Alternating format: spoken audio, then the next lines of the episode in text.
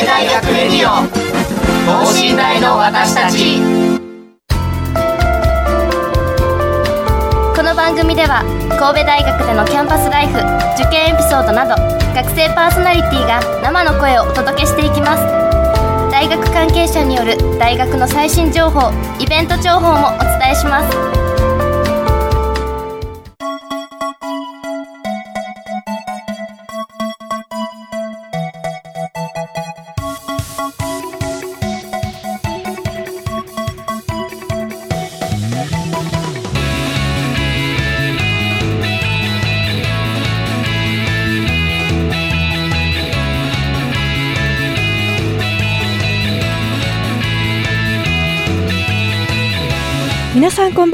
経済学部4回生の伊藤真理です。国際人間科学部1年の倉田翼です。はい倉田くんこんにちは。こんにちは。1回生ということでどうですか？学校には慣れましたか？そうですね。最近は特にあの校舎が複雑すぎて あの授業に遅れることもしばしばであのはい。1階なのに3階って表記がなってるのとても分かりづらくて坂道になってるじゃないですか。はい。あの1階が A 棟で規定されてると、はい。D 棟では1階が3階って書かれてたりしてそうなんですか？で間違って上がったら6階になって今3階に上がったよなと思いながら 迷授業路でどこだって言ってやってますね、はい。なかなか。あーそうです。そこのなりは難しいですよね。はい。さて今週はアフターコロナの留学。これからの若者たちにエールをテーマにお送りします。コロナの活動制限がなくなった今やはり留学に行っておきたいという人は多いのではないでしょうか。ゲストに学生の留学支援を行っている大学教育推進機構グローバル教育センターから4名の先生をお迎えして留学の魅力やコロナ禍を経た今の留学事情などをお伺いしていきます。それではこの後ゲストの登場です。神戸大学レディオ等身大の私たち。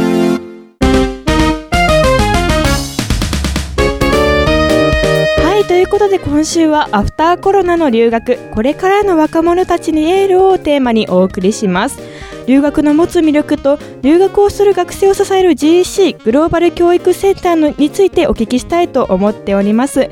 その魅力を伝えるべく今回はなんと4名の先生方にゲストとしてお越しいただいております。それでは先生方の自己紹介をよろしくお願いいたします。はい、えー、グローバル教育センターの松本康代と申します。よろしくお願いいたします。よろしくお願いしますはい、えー、私新井純と申します。よろしくお願いします。はいよろしくお願いいたしますしますこんにちは、永井と申します。よろしくお願いします。よろしくお願いいたしますお願いします私吉田優子と言いますよろしくお願いいたしますよろしくお願いいたしますはい、本日はあのお忙しい中きお越しいただきましてありがとうございます。よろしくお願いいたします。あの先生方はあの GEC で全面的に留学する生徒を支えてくださっていると思うんですけれども、改めて GEC とは何かあのご教授いただいてもよろしいでしょうか？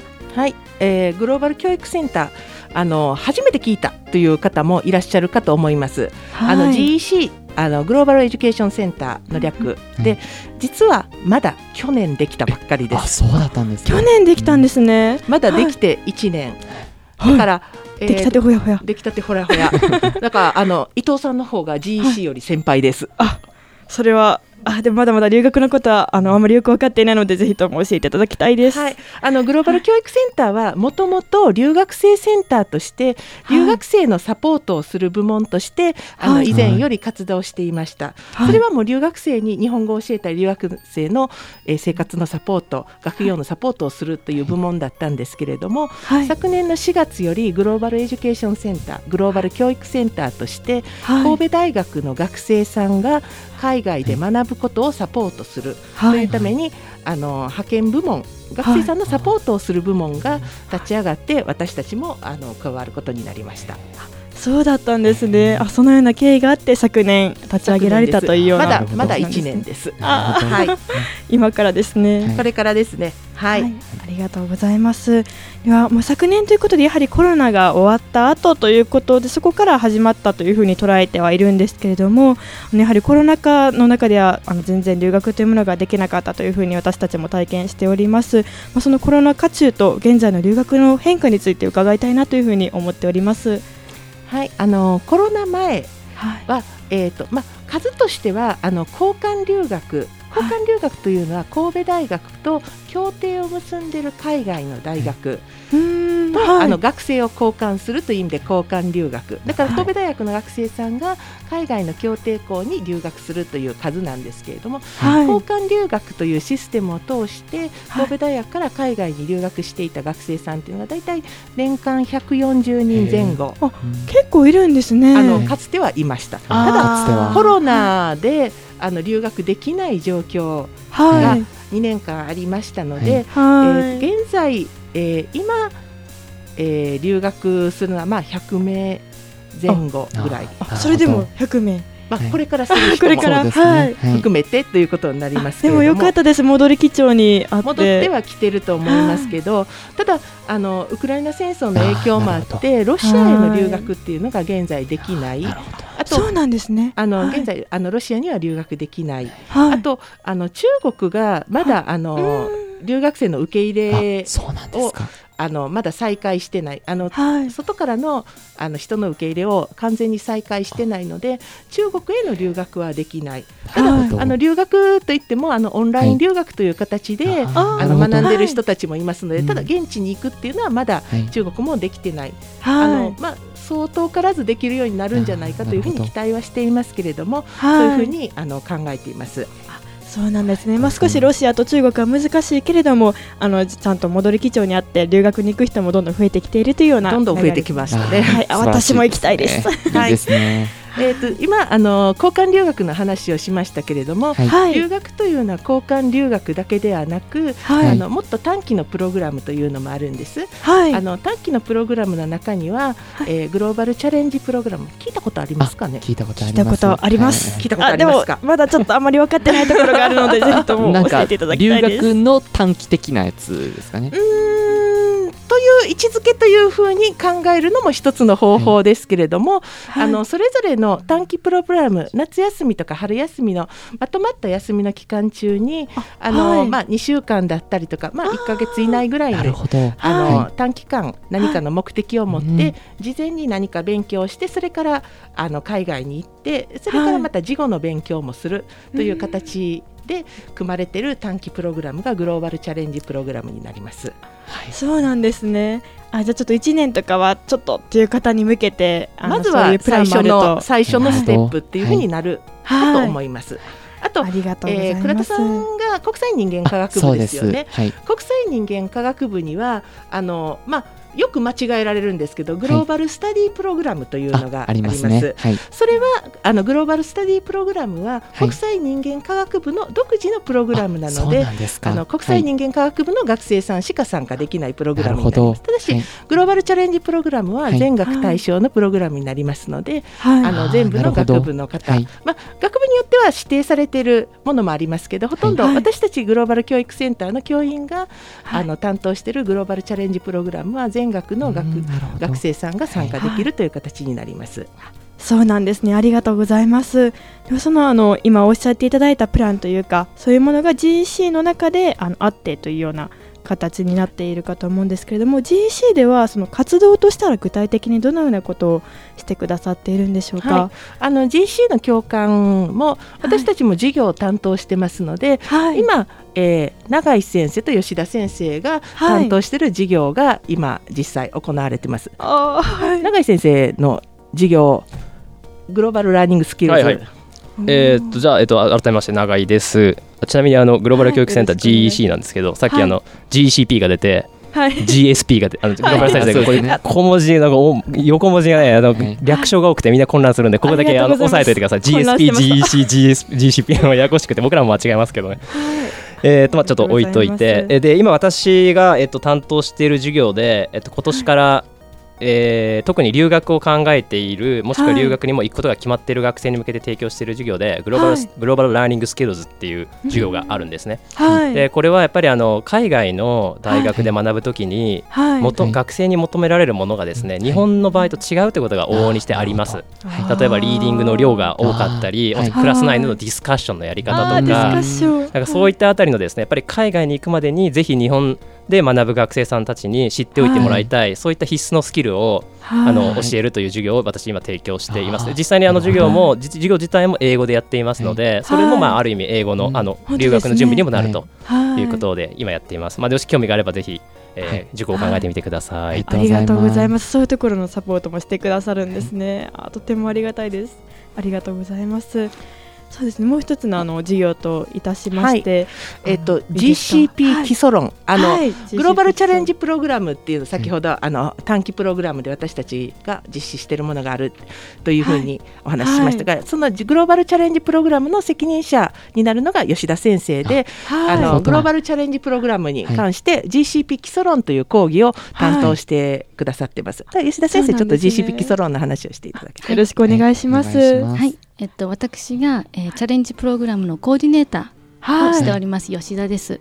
えっと今第一クォーターでは、はい。えーグローバルチャレンジプログラム基礎論まあバ The Basics ということで、はい。位置づけとしましては、えー全学の1年生から 4, 回生の方までを対象に、はい。世界について学ぶ、Learning something about the world ということをテーマに、今クォーターで、えーゲストスピーカーを交えてディスカッションをして、自分で考えて自分で問題解決を導くという授業をしています。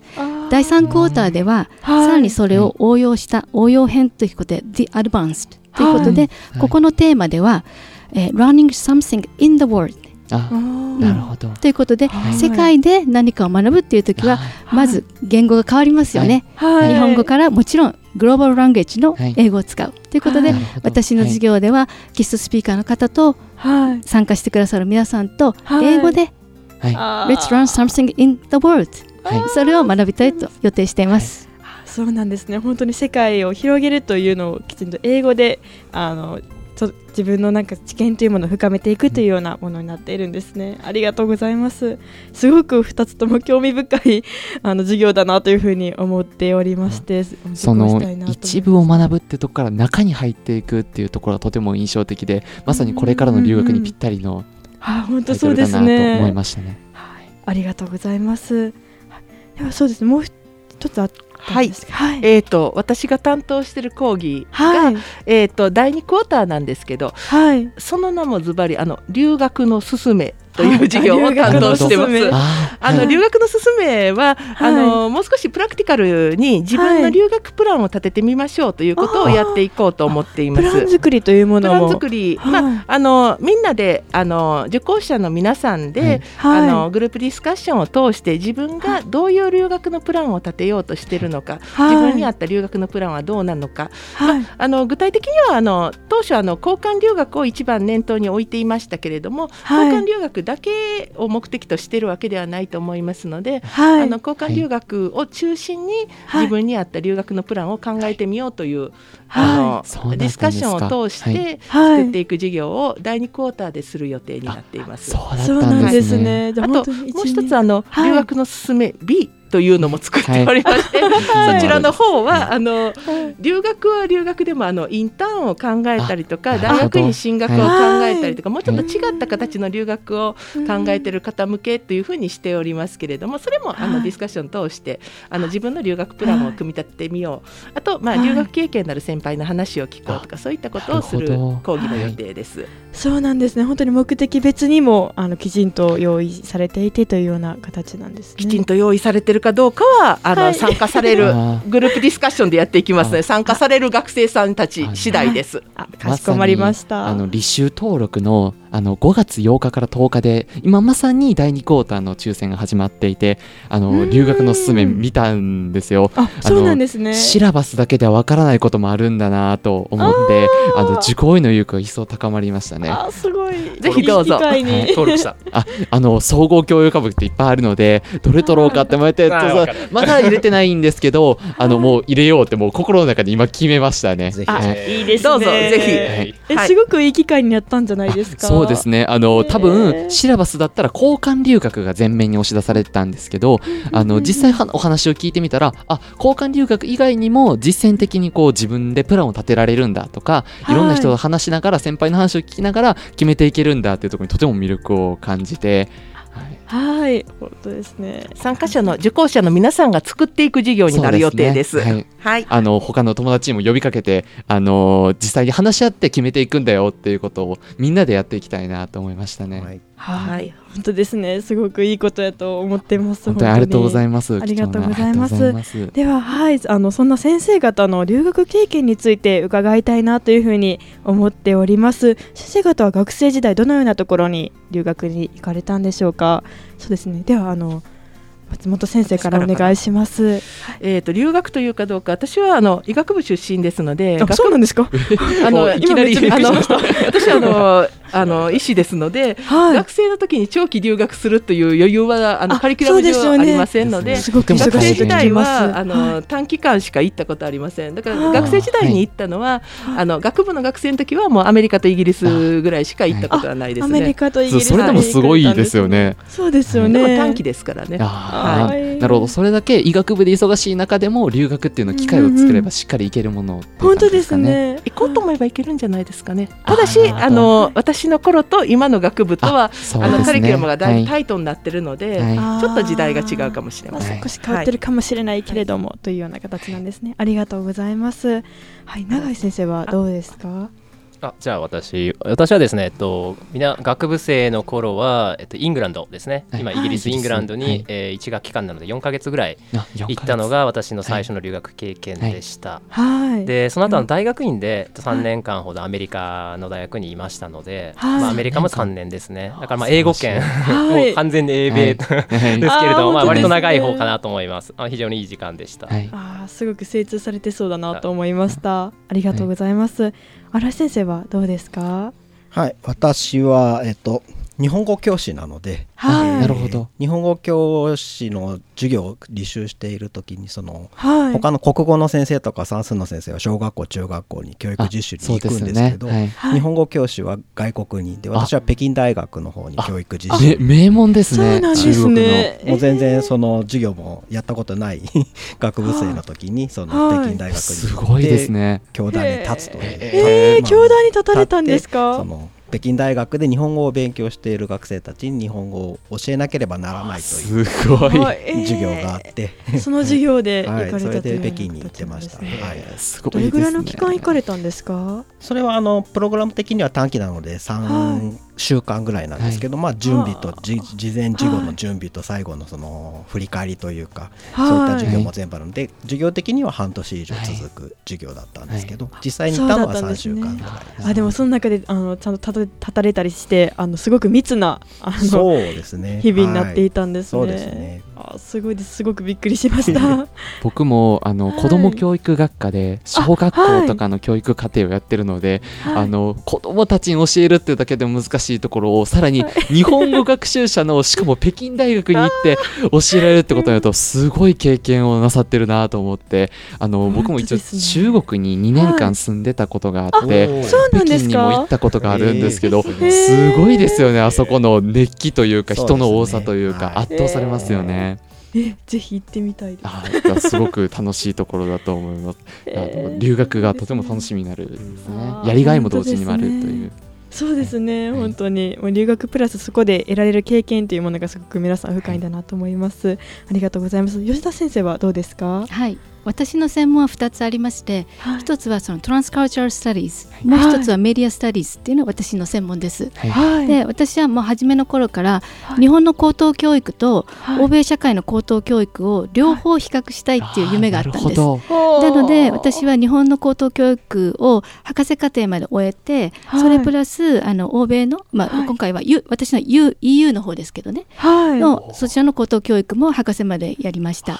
で行ったのは、えー、と。それでもね皆さんと同じように、初めは交換留学から始まったんですよ。はいあなるほどそこから始まって。ステップバイステップで。うん。はい。で。私はストックホルム大学にまず留学をしてその後、ね。あのスウェーデンの。その後オランダのライデン大学に大学院で入りました。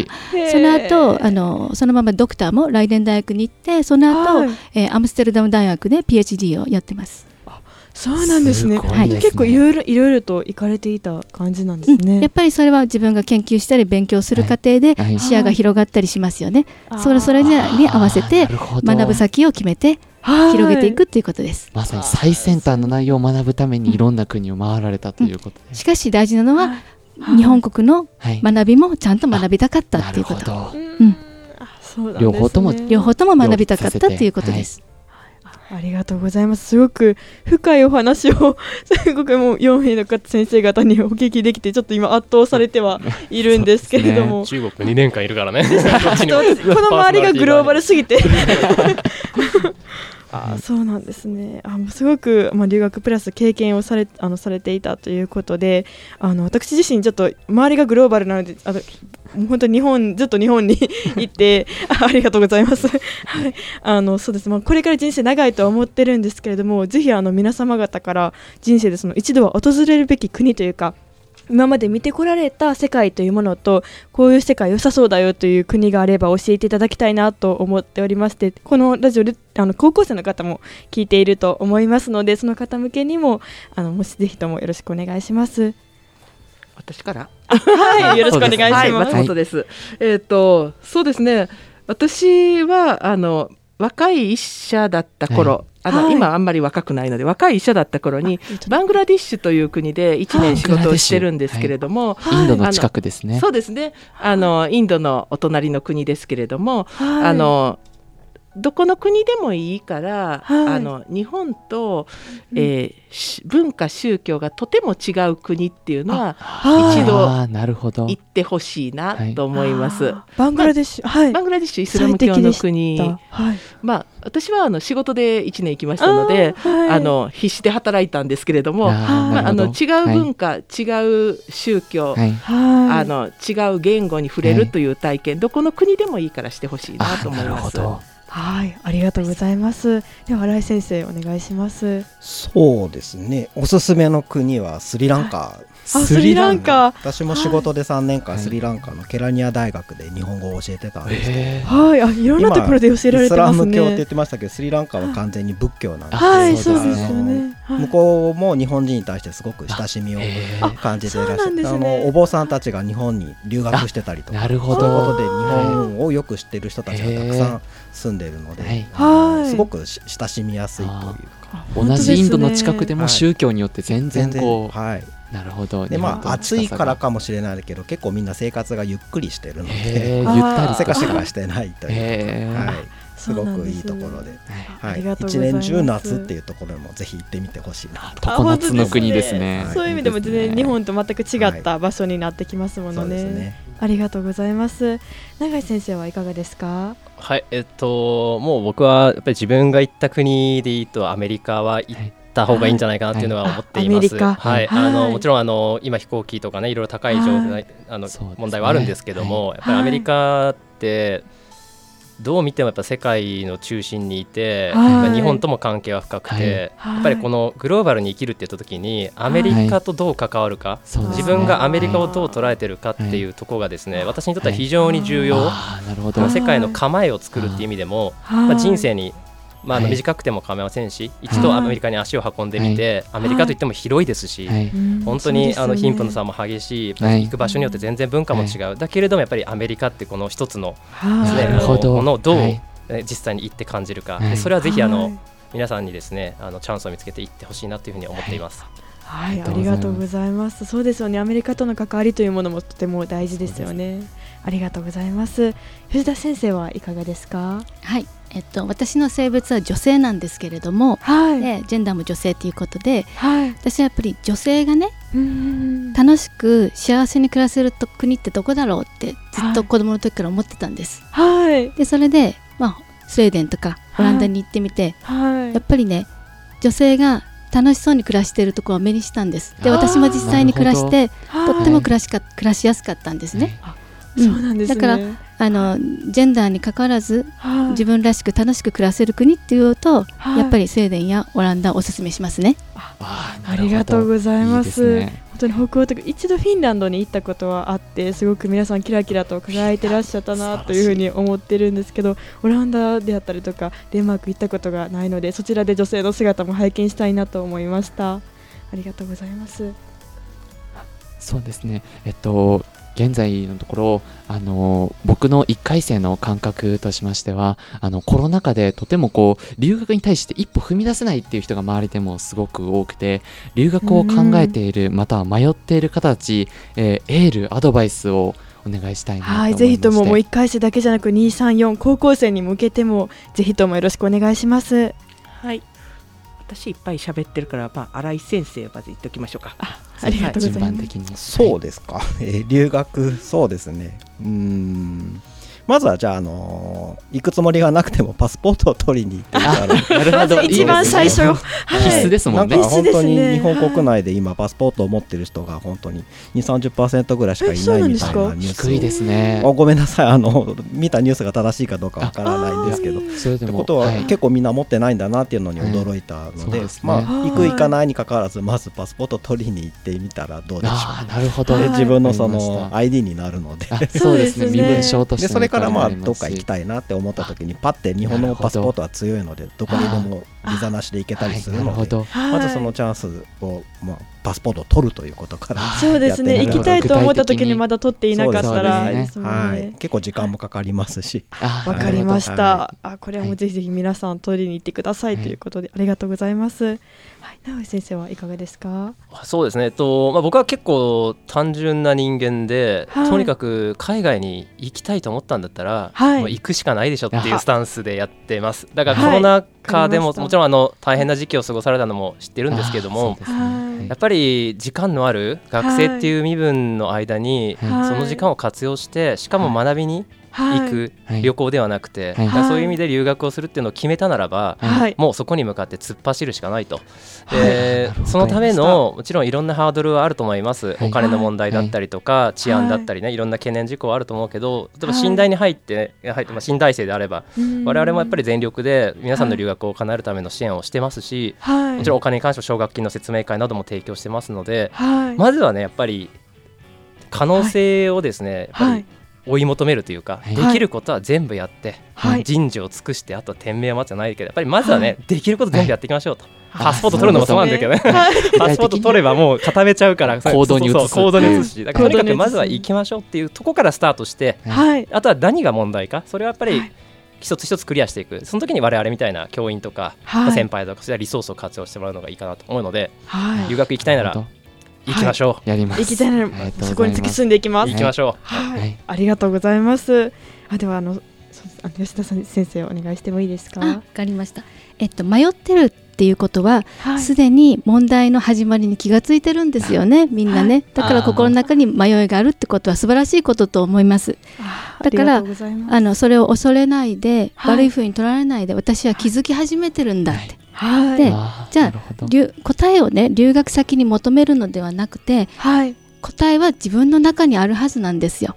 でそれを自分の体を海外に持っていくという、はいそのコンテクストを変える経験によって、うんはい。本はい来自分の中に潜んでいた答えにきっと出会えるんだろうなと私は思ってます。はい。ありがとうございます。ます今一度自分を見つめ直して、でしっかりとあの行きたいという衝動をあのきちんと実行に移しながらというようなことで頑張っていきます。ありがとうございます。